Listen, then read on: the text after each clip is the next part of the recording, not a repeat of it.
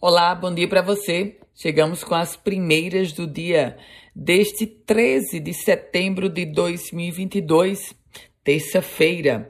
Servidores estaduais estão preocupados com a possibilidade de não receberem o adiantamento do 13º salário, 40% desse 13º salário que eles esperavam receber no dia 30 deste mês. O Sindicato dos Trabalhadores do Serviço Público da Administração Direta estranha o silêncio do governo do estado e já faz um protesto afirmando que há um tratamento desigual entre os servidores do estado do Rio Grande do Norte. Outros sindicatos de categorias de servidores também já vêm se mobilizando pelo fato de algumas categorias receberem, outras não.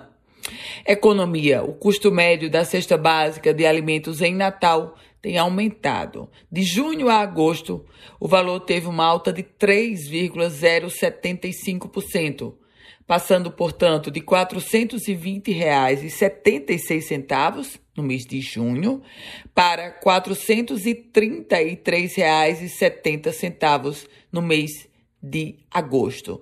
Os dados foram revelados pelo índice de preço ao consumidor. E um detalhe importante: a, o registro do acumulado no ano é de 14,6%. Dados também do PROCON.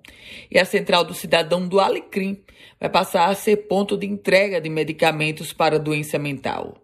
A Central do Cidadão do bairro do Alecrim passa, a partir da próxima sexta-feira, a ser um ponto descentralizado de entrega de sete medicamentos para doença mental, o que antes era feito apenas no Hospital João Machado, no bairro do Tirol. Esporte: o América é o segundo clube potiguar a disputar a final da Série D e pode ser o primeiro campeão.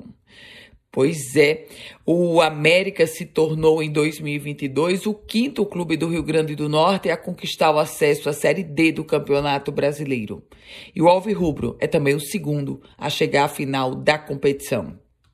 Agora é aguardar e, naturalmente, os potiguares torcerem pelo América que vai enfrentar o Pouso Alegre nos dois próximos finais de semana. O primeiro duelo é aqui, na Arena das Dunas. Polícia o Ministério Público denunciou um policial penal que matou duas pessoas e sequestrou outra em Natal. Dois meses após os crimes, o Ministério Público denunciou o policial penal Vitor Hugo de Souto Valença por dois latrocínios consumados que tiveram como vítimas o estudante João Vitor Munay, de 21 anos, e o motorista de aplicativo Marcelo Cavalcante, de 27 anos. Vou mudar de assunto porque, escuta só, em menos de três anos, Mossoró já teve quatro sorteados em prêmios milionários de loteria. No final de semana, duas apostas da cidade venceram os prêmios da Loto Fácil, que pagou 2 milhões e 200 mil reais para cada um dos vencedores. Que maravilha, não?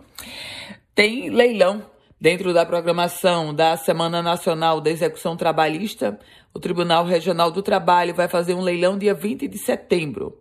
No salão de eventos de um hotel em Natal, bens penhorados são 71 lotes, entre eles um motel que está avaliado em 4 milhões de reais. Com as primeiras notícias do dia, Ana Ruth Dantas. A você, um produtivo dia e se quiser compartilhar esse boletim, fique muito à vontade.